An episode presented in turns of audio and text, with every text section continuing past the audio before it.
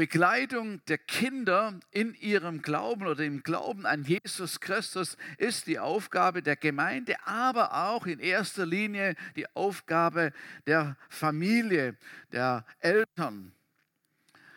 Und was dich heute ausmacht, das kommt daher von dem, was du von deinen eigenen Eltern gelernt hast und deine eigenen Eltern dir vorgelebt haben, was du bei ihnen gesehen und ihnen gehört hast.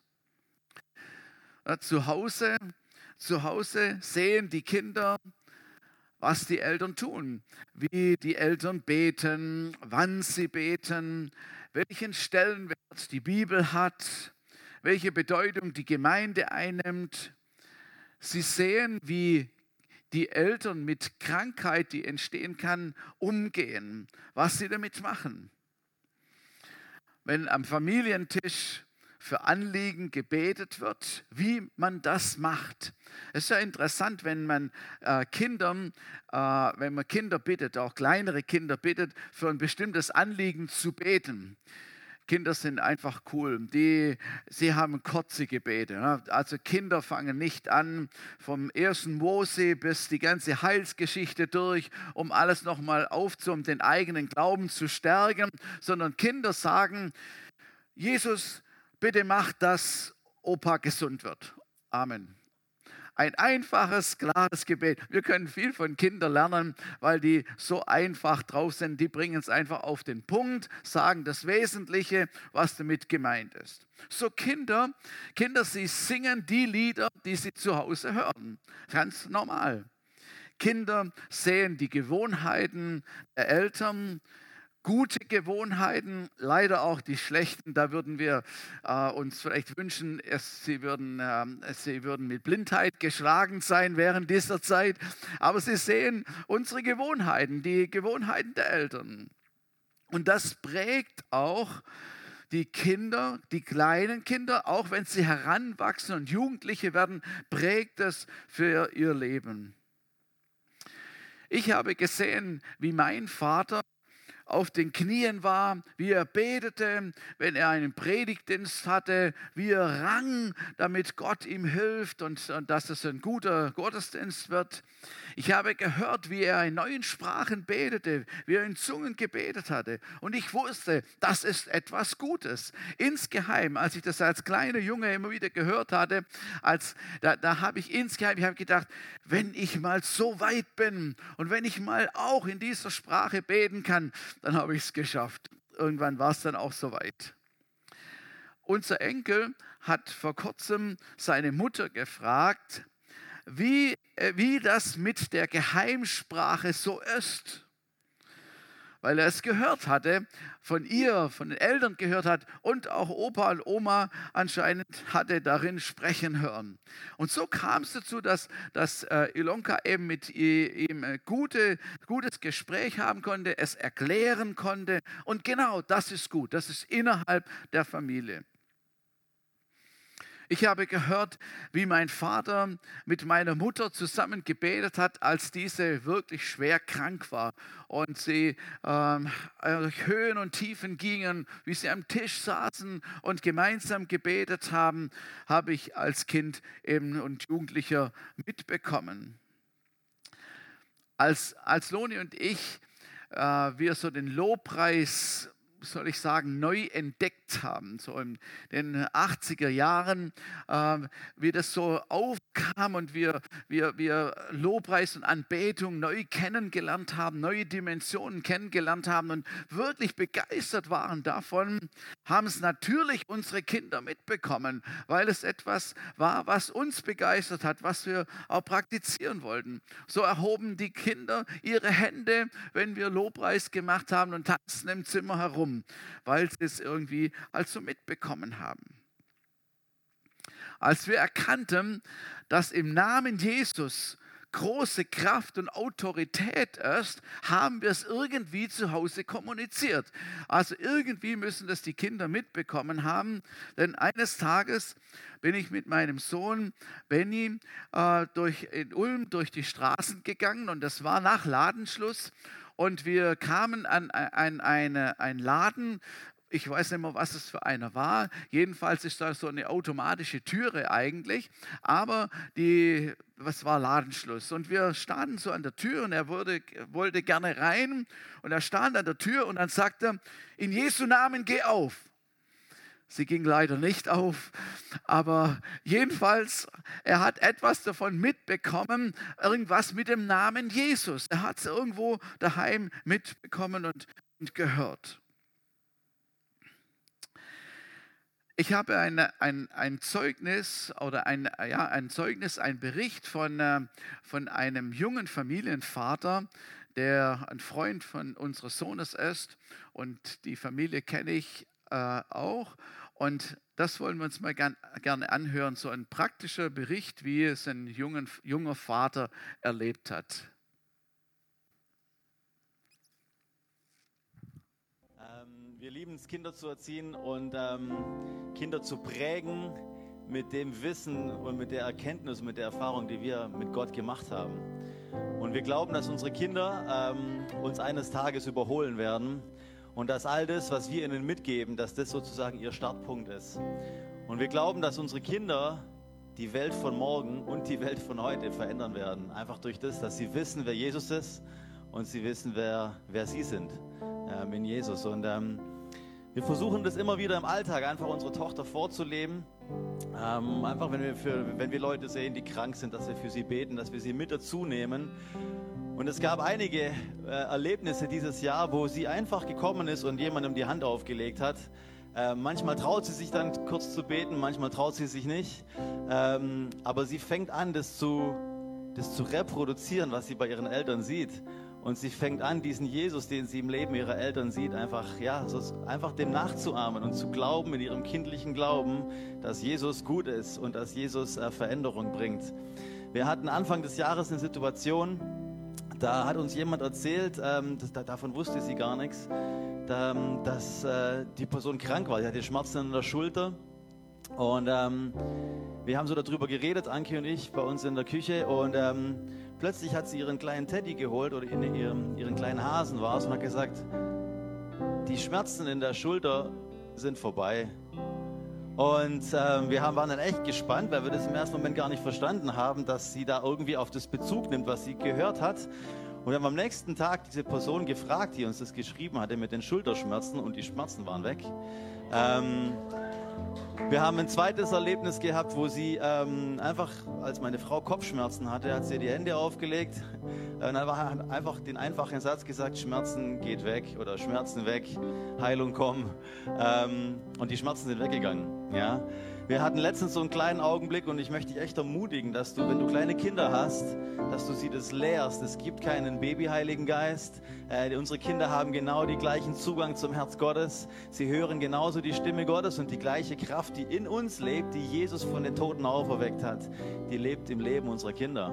Und ähm, ich hatte so einen Moment mit ihr, wir liegen abends immer im Bett und reden so über den Tag und wenn so Sachen nicht schön waren, dann äh, packen wir die so zusammen in so einen Ball und schmeißen diesen Ball auf Jesus. So eins, zwei, drei und weg. Alles, was, wo sie traurig war, wo sie enttäuscht war, wo es ihr nicht gut ging, wo sie Angst hatte. Und das machen wir jeden Abend oder eines Abends nimmt sie das auch, macht es so und wirft einfach diese negativen Dinge auf Jesus. Und ähm, ich wollte noch kurz für sie beten, einen Kuss geben und sie schlafen legen. Und dann sagt sie zu mir, Papa, Jesus, der wirft mir gerade einen Ball zu. Und ich so, oh, okay, erzähl mal, was siehst du denn, Zoe? Und dann sagt sie, ja, und in diesem Ball, da ist Liebe drin. Und ich war komplett geflasht, weil sie hatte kurz davor eine Situation, wo sie Angst hatte, in diesen Ball gepackt und auf Jesus geworfen. Und Jesus wirft ihr einen Ball zu, wo Liebe drin ist. Und mir ist erst dann später bewusst geworden, dass es in der Bibel heißt, die vollkommene Liebe vertreibt jede Furcht. Und mir ist bewusst geworden, dass Gott auf eine Art und Weise zu ihr geredet und ihr was offenbart hat, was viel, viel größer ist als das, was sie in dem Moment erfahren hat, ja. Aber unsere Kinder hören die Stimme Gottes, sie hören die Stimme des Heiligen Geistes. Und ich setze das einfach über uns Familien frei, die wir kleine Kinder haben, dass wir von Gott eine Gnade bekommen, sie von Anfang an einfach zu lehren, was es bedeutet, mit Jesus zu leben. Dass es nicht nur darum geht, irgendwelche tollen Geschichten aus der Bibel zu hören, sondern dass Jesus für sie ganz persönlich erfahrbar ist und dass sie in ihrem Leben, in ihrer Kindlichkeit einfach das nehmen und einen Unterschied machen in dieser Welt und somit Heilung und Befreiung und Wiederherstellung und einfach die Gegenwart Gottes mit sich tragen, da wo sie sind. In Jesus' name. Amen. Das ist es, was ich gemeint habe, wenn Kinder, wenn Kinder äh, etwas mitbekommen zu Hause und es einfach umsetzen, ganz natürlich und irgendwie so ganz, ganz normal. Vielen Dank für dieses Zeugnis, das uns äh, anspornt oder vor allem eben, wenn du kleine Kinder hast oder Kinder hast, das ebenso zu machen. Ja, Familie, Familie ist ein Bergungsort, ein Bergungsort. Was würde passieren, wenn Eltern anfingen, die Familie so zu sehen als von Gott geschaffen, um sich in der Welt zu offenbaren? Wenn Familien erkennen würden oder sehen würden, dass sie als Zeugnis sind für die Menschen. Sie, du mit deinen Kindern, mit deiner Familie. Wenn andere Kinder zu Besuch sind zum Beispiel, wenn, äh, wenn sie dann dort die christlichen Lieder hören, die dort gespielt werden oder gesungen werden, wenn sie hören und sehen, dass zu Tisch gebetet wird. Wir sind es ja auch von Kindheit gewohnt, äh, gewesen, ähm, bei, bei Tisch zu beten. Und, und ich weiß noch, wenn wir irgendwo anders waren oder wenn ich woanders war, wo das nicht üblich war, da, da, da saß ich immer und ich, ich fing nicht an zu essen. Und ich dachte, das muss immer noch was kommen. Und dann kam nichts. Da wurde man auch manchmal gefragt, warum isst du nicht? So war das drin. Ähm, vielleicht habe ich es gesagt, das weiß ich nicht mehr. Wie wäre es, wenn das Predigtthema zu Hause mit den Kindern angesprochen werden würde? Das heutige würde sich sogar sehr gut dazu äh, anbieten. Und je nach Alter kindlich zu erklären und dann gemeinsam umzusetzen, gemeinsam zu lernen und die Kinder bei den Eltern sehen, wie sie das umsetzen, wie sie damit leben und das dann wiederum ähm, gemeinsam stattfinden kann. Weil dann wird es vielleicht so sein, dass dich deine Kinder daran erinnern, dass du deine Sorge auf Jesus werfen wirst, wenn du gerade mal am Jammern bist und am Klagen, weil sie es irgendwie anders schon gehört haben. Kinder begreifen schnell und haben Glauben an Jesus. Und so wie dieser junge Vater es gesagt hat, es gibt keinen Baby-Heiligen Geist, das habe ich auch noch nie gehört, ein, ein, keinen Kinderheiligen Geist, sondern den Heiligen Geist, der bei den Erwachsenen ist und auch bei den Kindern ist. Bei uns zu Hause gab es oft Gäste, wir hatten oft Gäste, auch Übernachtungsgäste, Gastredner, die bei uns waren. Und ich erinnere mich gut, wir waren am Essen zusammen und, und dann haben die, die Prediger haben dann ihre Geschichten erzählt, was sie erlebt haben. Und einer ist mir ganz besonders in Erinnerung.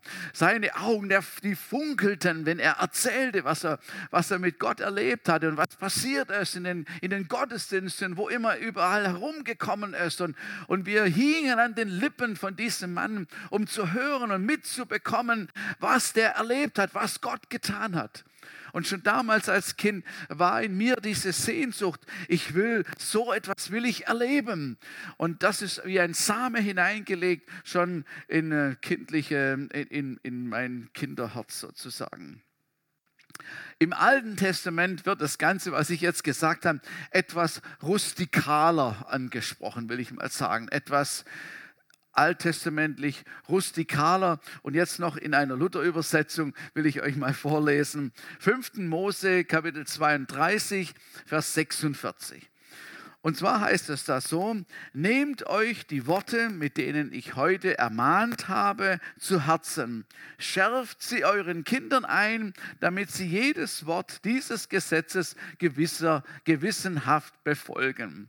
Was Gott sagen wollte, war, Ihr lieben Leute, Erwachsene, Eltern und alle, es gibt etwas Wichtiges zu sagen. Das wurde dann gesagt, Mose hat das weitergegeben, das wurde gesagt und dann, jetzt, das ist nicht nur für euch wichtig, sondern für eure Familie wichtig, für alle Generationen wichtig. Sorgt dafür, dass das durchkommt, sorgt dafür, dass eure Kinder es auch lernen und sehen und auch verinnerlichen.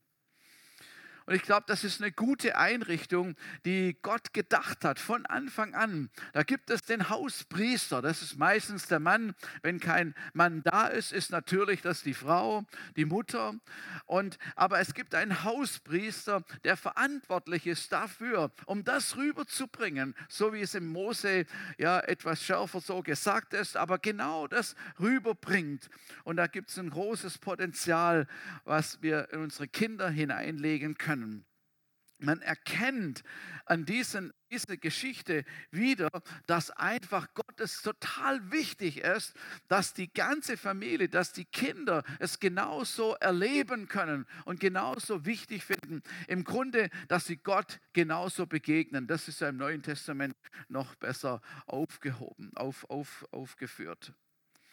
Familie ist ein Bergungsort, wo Kinder und Eltern die Fürsorge Gottes erleben.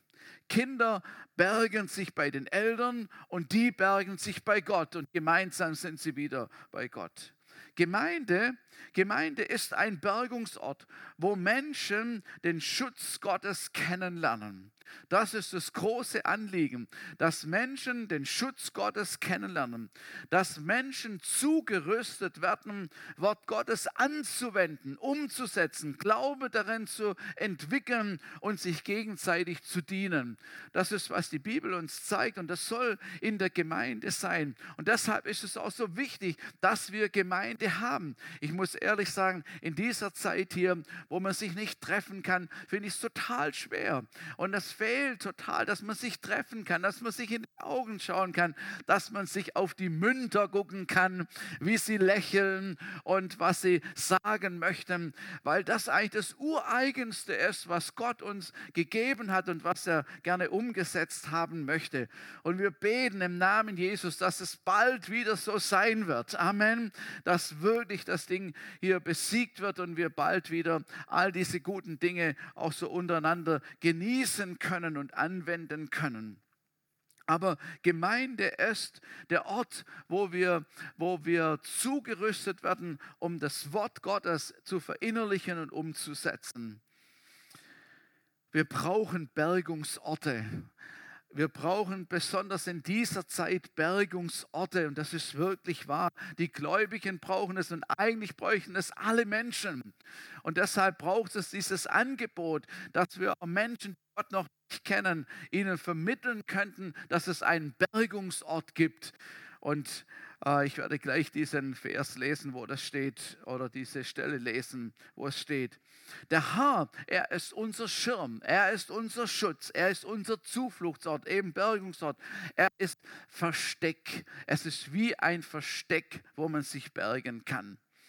Und jetzt könnte man nur als kleiner Tipp, wenn man kleine Kinder hat, könnte man das äh, den Kindern so vermitteln.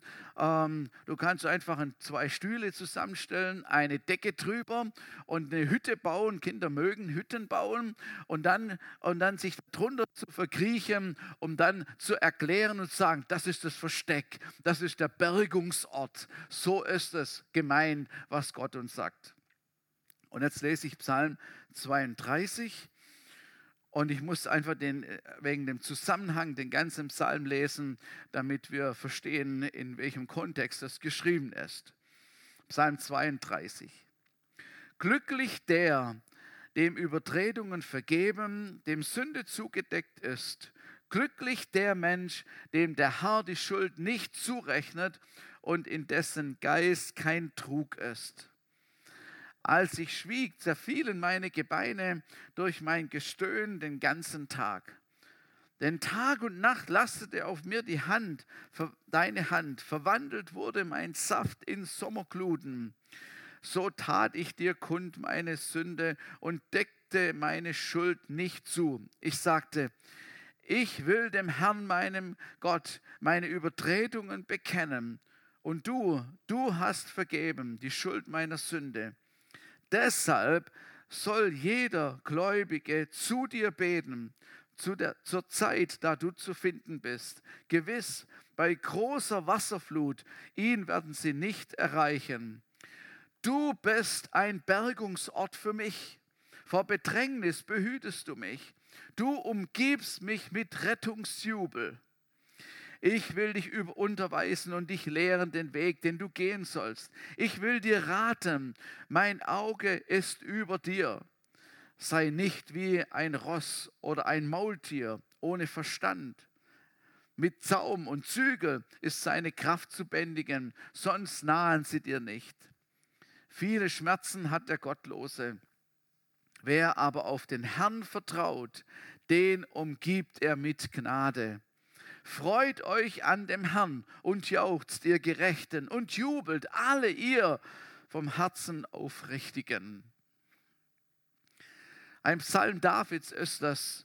Und der, der David, er offenbart hier sein Herz und zeigt, was er durchgemacht hat, innerlich, was er äh, erlebt hat, wie es ihm gegangen ist.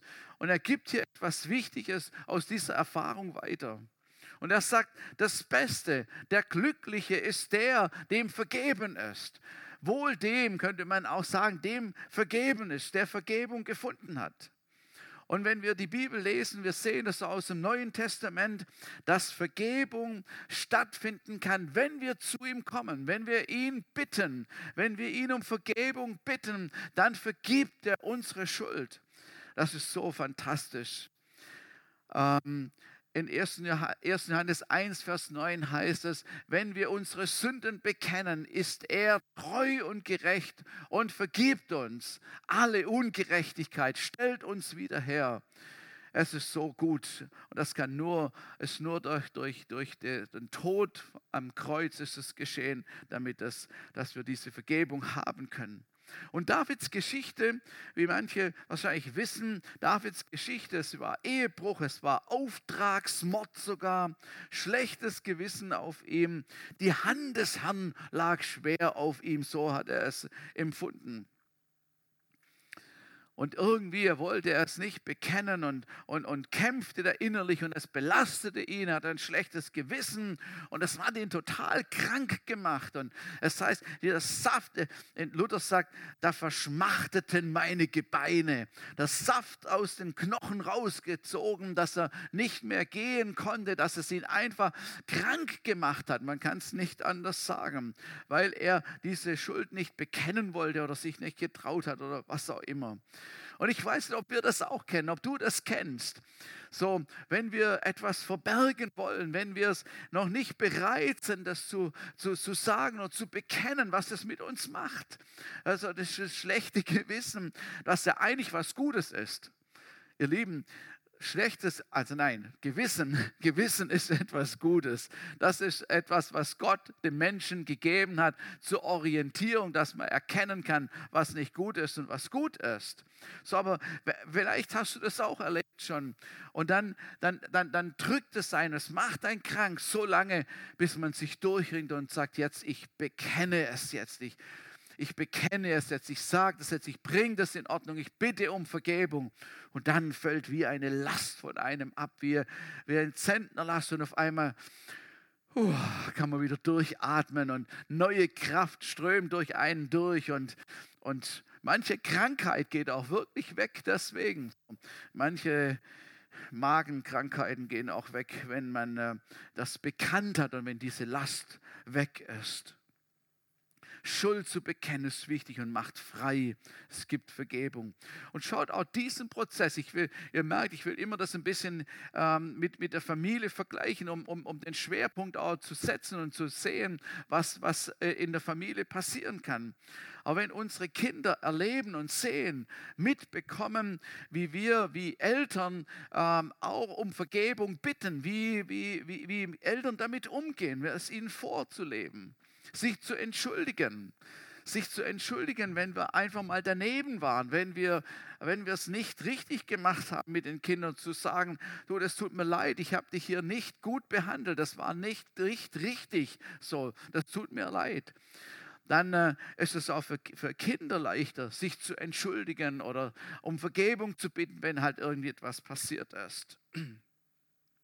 Und etwas finde ich auch total wichtig, ich will das einfach mal hier auch sagen, dass Kinder immer wissen sollten, und vermittelt bekommen, was immer im Leben geschieht, was immer passiert, was immer sie anstellen oder passieren würde, dass Familie zu Hause soll immer der Bergungsort sein und sie können immer kommen. Mit allem können sie immer kommen und es wird immer ein offenes Ohr da sein. Das glaube ich ist wichtig, dass wir das vermitteln können.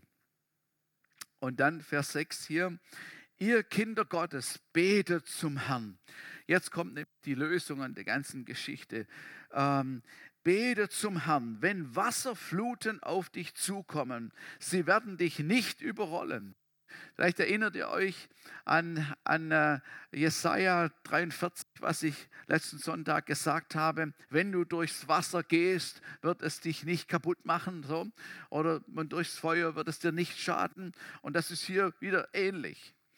Und ihr Lieben, es gibt Fluten im Moment. Es gibt so viele Fluten. Es gibt so viele Wellen, die auf uns zurollen möchten, die wir schon sehen können und vielleicht auch teilweise schon erlebt haben. Auch diese ganze Wellen der Inf Infektion, was gerade so ist mit diesem Corona.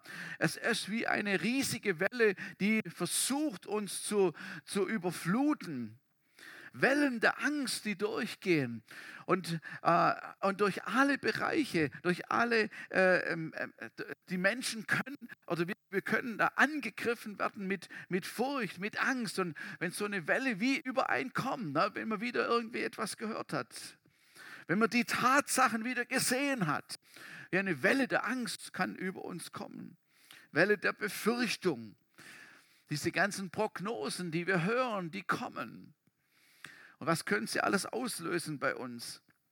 Oder was auch eine Riesenwelle ist, ist diese, diese äh, unterschiedlichen Meinungen, diese unterschiedlichen Statements, die, die wir überall hören. Und jeder verteidigt sein Ding ganz stark. Und, und es fängt an, dass man, dass man in der Gefahr ist, zu polarisieren. Das sind diejenigen, das sind diejenigen.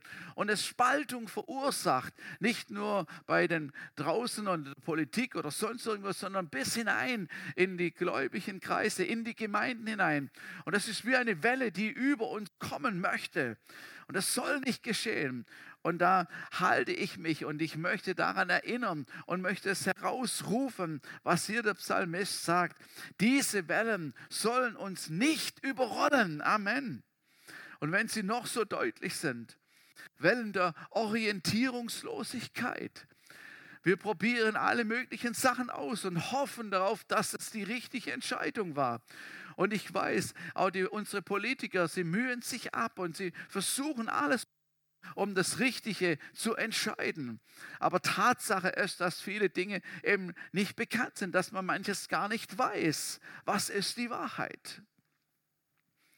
Wenn so eine Welle wie der Orientierungslosigkeit auf uns zurollt, dann möchte ich daran erinnern, was David sagt. Diese Wellen sollen uns nicht überrollen. Halleluja, sie uns nicht erreichen. Und warum nicht? Weil wir einen Bergungsort haben und Geschwister, das ist der Unterschied, dass wir einen Bergungsort haben, äh, einen Bergungsort, der wirklich übernatürlich ist, der wirklich Kraft hat, nicht nur ein, ein Gedankengebäude ist, sondern das in unserer Bibel ähm, verankert ist und wir es dort erkennen können. Bergungsort, ein Versteck, ein Schutz, wie ich schon sagte wie ein Kind, das an, unter die Schürze der Mutter schlüpft und sagt, hier ist mein Bergungsort. So können wir das zu Gott machen. Und ich möchte, gern, ich möchte es wirklich hineinrufen. Lassen wir uns nicht überrollen von diesen Dingen, die auf uns zukommen jeden Tag. Und das ist sehr real. Ich bin ja auch genauso mittendrin. Und ganz oft da muss man zu Gott rufen und sagen, oh mein Gott, ich danke dir, dass du mein Bergungsort bist und dass es mich nicht erreichen kann. Vielleicht ist es sogar gut, wenn wir diesen Psalm oder auch andere Psalmen einfach beten. Den Inhalt uns vergegenwärtigen und dann es beten, vor Gott aussprechen. Weißt du, du kannst deine Bibel in die Hand nehmen und sagen, guck mal, wir, wir, wir gucken uns mal gerade Psalm 32 an. So gute Wahrheiten, ich danke dir dafür. Und komm, wir gucken das mal, wir gehen es gemeinsam durch. Und dann kannst du sagen, oh mein Gott, ich rufe zu dir die Wellen, die auf mich zukommen. Und dann kannst du deine Wellen nennen. Wenn es denn ja noch andere, alles, was du denkst, was auf dich zukommt, was, du, was beängstigend ist für dich, sag es. Und dann schau, diese Welle kommt mir zu, aber sie wird mich nicht überrollen, weil du mein Bergungsort bist, weil du für mich bist. Weil du bist mein Schutz, du bist mein Versteck, bei dir berge ich mich, du behütest mich, steht also in dem Psalm. Ich lasse mich von deinen Augen leiten. Herr, ich schaue auf dich, damit du mir Orientierung geben kannst. Nein, ich bin nicht wie ein Maultier, wie ein Pferd, wo ein, ein, ein, ein, den ein Zügel drin haben muss, damit es geleitet werden kann. Ich schaue auf dich, damit ich und ich werde mich von dir führen lassen. Und wenn dieses Wort, zum Beispiel dieses oder andere, wenn dieser Psalm, wenn das zum Rema für dich wird, wie Dietlin vor kurzem gepredigt hat, wenn du auf einmal spürst und merkst, dass es nicht nur einfach ein Psalm, den David gedichtet hat und den man singen kann, sondern es ist das Wort, was Gott zu mir sagen will ich wünsche mir so, dass wir heute Morgen, jeder, der, das, der diese Botschaft hört, wenn er, wenn er wieder in den Alltag geht, weiß, weiß, Gott ist mein Bergungsort. Er ist mein Schutz und das gehört mir. Und dieses Rema-Wort bedeutet, dass du es für dich selber nehmen kannst und weißt, es ist meins. Es gehört mir und mir kann es auch jetzt niemand nehmen und du wirst immer daran erinnert. Vers 7, vor Bedrängnis behütest du mich, du umgibst mich mit Rettungsjubel. Das habe ich noch nie gehört, Rettungsjubel.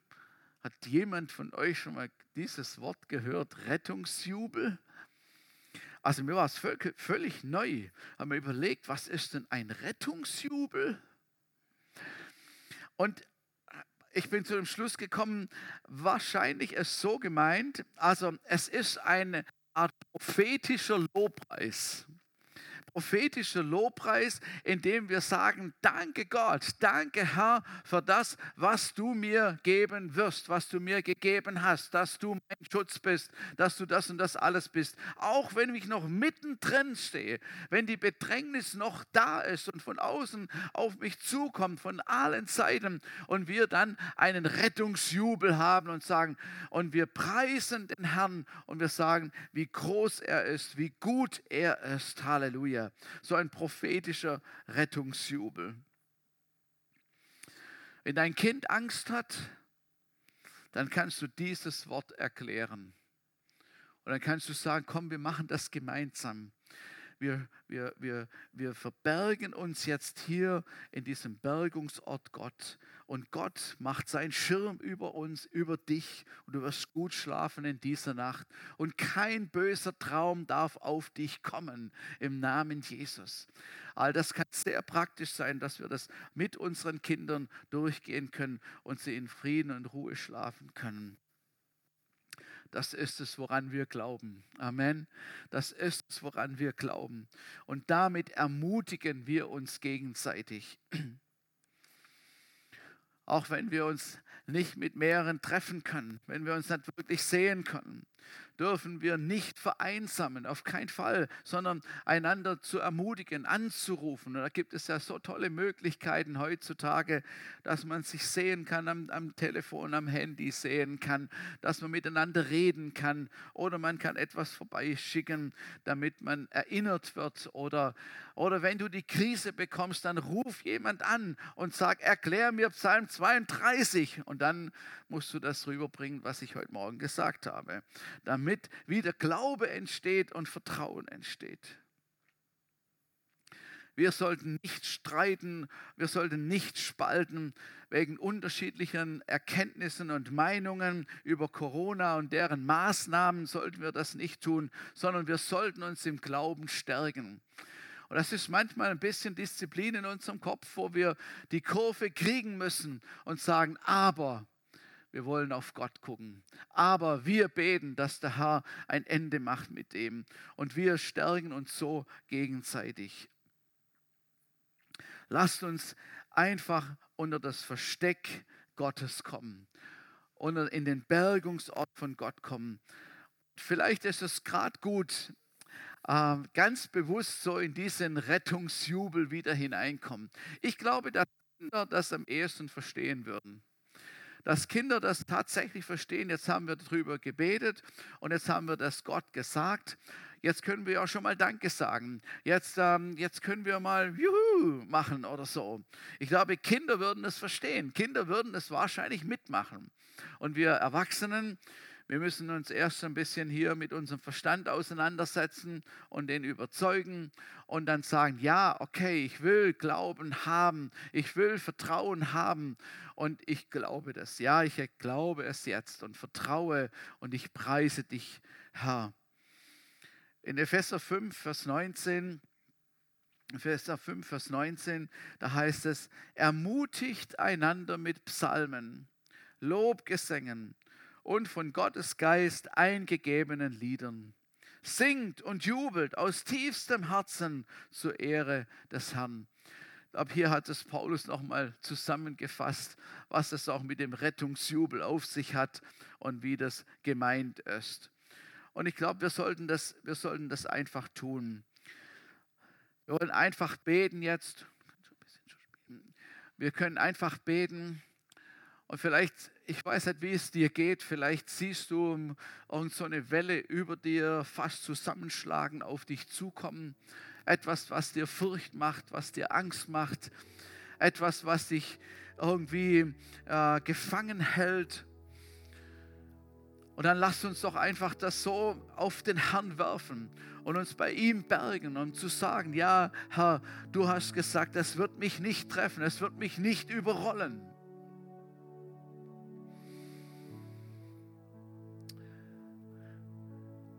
Du weißt selber, was, was, was dich betrifft oder wie es dir geht. Vielleicht bist du, vielleicht bist du auch betroffen oder, oder denkst, ja, ich hätte, ich müsste, ich sollte, ich würde gerne mehr meinen Kindern vermitteln, würde mehr gerne erleben, dass ich es mit ihnen zusammen erlebe.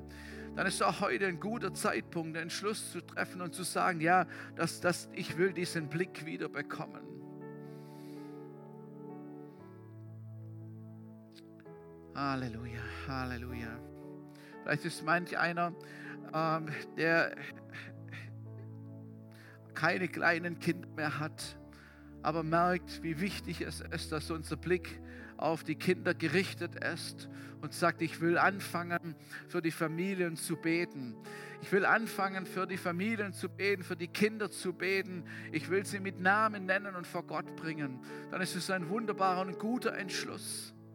Vielleicht möchtest du, möchtest du Patenschaft übernehmen über bestimmte Familien oder über eine Familie und sagen, ich will jeden Tag dafür beten, dass Gott mit ihnen ist, dass er die Eltern segnet, dass er die Kinder beschützt, die Jugendlichen beschützt, dass er ihnen Weisheit gibt bei allen Entscheidungen und einen guten Plan, dass ein guter Plan Gottes verwirklicht wird. Heiliger Geist, wir laden dich ein, zu uns zu reden und das hineinzusprechen, was genau jetzt wichtig ist und was genau jetzt richtig ist. Halleluja. Danke, Jesus. Danke, Jesus, dass du die Kinder lieb hast und dass du deinen mächtigen Schutz über sie ausgestreckt hast, deine Hand über sie, deinen Schirm. Und ich danke dir, dass sie geborgen sind, auch gerade jetzt in dieser Zeit, Herr. Ich danke dir, dass sie bewahrt sind und unter deinem Schutz sind, körperlich, geistlich und überhaupt, Herr. Und dass du sie aus diesem ganzen Labyrinth herausführen kannst und sie sicher machst in dir. Ich bete, Herr, dass wir das erleben als Gemeinde, dass wir es erleben in den Familien, wie deine Geborgenheit so präsent ist und so deutlich ist und so ermutigend, so real, dass jeder in Fröhlichkeit weitergehen kann. Danke dir, Jesus. Ich danke dir. Halleluja. Danke, Jesus. Herr, ich danke dir, dass du jetzt überall dahin bist, wo die Menschen jetzt zuhören und dass du deine Hand ausstreckst, dass du gerade jetzt neue Zuversicht verbreitest, dass du Trost verbreitest, dass du Glaube verbreitest, dass du Licht anknipst, wo überall Dunkelheit ist. Jetzt im Namen Jesus, im Namen Jesus. Danke, Jesus, danke, Jesus. Danke, Jesus. Und Herr, wir erwarten, wir erwarten so, wie es Kinder erwarten, dass du Antworten gibst, dass du hineinsprichst, dort wo die Fragen sind, wo Orientierungslosigkeit ist. Danke ich dir, Herr, dass du hineinsprichst, dass du ermutigst und Gutes tust, jetzt im Namen Jesus. Halleluja. Danke, Jesus. Danke, Jesus. Danke, Jesus. Danke, Herr. Danke, Herr, dass du wieder mehr Offenbarung gibst, hineinsprichst in unser Leben durch deinen Heiligen Geist, in jede Generation, Herr, in jede Generation. Und wir dich erleben in deiner Stärke und deiner Kraft. Halleluja. Danke, Jesus. Danke, Jesus. Danke, Jesus. Und jetzt würde ich euch bitten, dass ihr euch nochmal mit mir eins macht, weil ich will jetzt einfach beten, beten auch für, für diese ganze Corona-Situation und auch beten für unsere Verantwortlichen in unserem Land, unseren Städten. Vielleicht könnt ihr euch einfach eins machen, mitbeten dort, wo immer ihr seid, weil das ist unser gemeinsames Anliegen, wo wir vor den Thron Gottes bringen möchten. Vater im Himmel, ich danke dir, dass du Herr der Lage bist. Danke dir, Jesus, dass du auch die, die Dinge kennst, was wirklich die Wahrheit ist. Und Jesus, wir rufen zu dir, wir wenden uns hin zu dir und wir rufen deinen Namen an und wir sagen, Herr, wir Menschen, wir haben das nicht im Griff. Wir Menschen, wir können es nicht regeln. Mit aller Klugheit tun wir nur, was irgendwie geht und, und alle, die, die damit Beteiligten, tun ihr Bestes. Aber wir kriegen es nicht hin, ohne dass du kommst und dass du hilfst. Danke dir, Herr, dass deine Hilfe besser ist als jeder Impfstoff, Herr dir, dass deine Hilfe stärker ist und nachhaltiger ist. Und wir rufen zu dir, dass du dich erbarmst und dass du eingreifst. Und ich bete, Heiliger Geist, dass du Herzen bewegst, auch die Herzen unserer, unserer Regierenden, Politiker, äh, Vorsteher, dass sie erkennen, dass wir dich brauchen und dass wir gemeinsam zu Gott rufen sollten. Bete, Herr, dass eine Umkehr stattfindet, dass, äh, dass das Land wieder geheilt werden kann im Namen Jesus. Halleluja. Ehre sei dir, Herr. Wir erheben deinen Namen. Und du bist der Allmächtige, du bist der starke Gott. Wir schauen auf zu dir und wir wissen, es jetzt hilft nur noch beten. Herr, wir wissen, dass es darauf ankommt, dass du eingreifst und wir beten darum. Halleluja. Danke, Jesus. Danke, Jesus. Ich bete für die nächste Woche, wenn die Kinder zu Hause sind, wenn die Jugendlichen zu Hause sind und ihre Homeschooling machen, wenn manche nicht an ihren Arbeitsplatz gehen können. Ich bete, Herr, dass du kommst mit einer Gnade, dass du eben kommst mit dieser Ermutigung und dass wir, auch wir Gläubigen, dass wir unter diesem Schutz uns wissen und spüren und merken, ja, Herr, ja, Jesus, wir, wir erheben den Rettungsjubel und sagen, danke Herr, du hast alles im Griff. Halleluja. Danke, Jesus. So lass uns ihm nochmal die Ehre geben und auch nochmal ihn preisen mit unserem Lied. Und vielleicht sagt es genau das aus und, und, und, und schafft nochmal in uns Glaube und Zuversicht.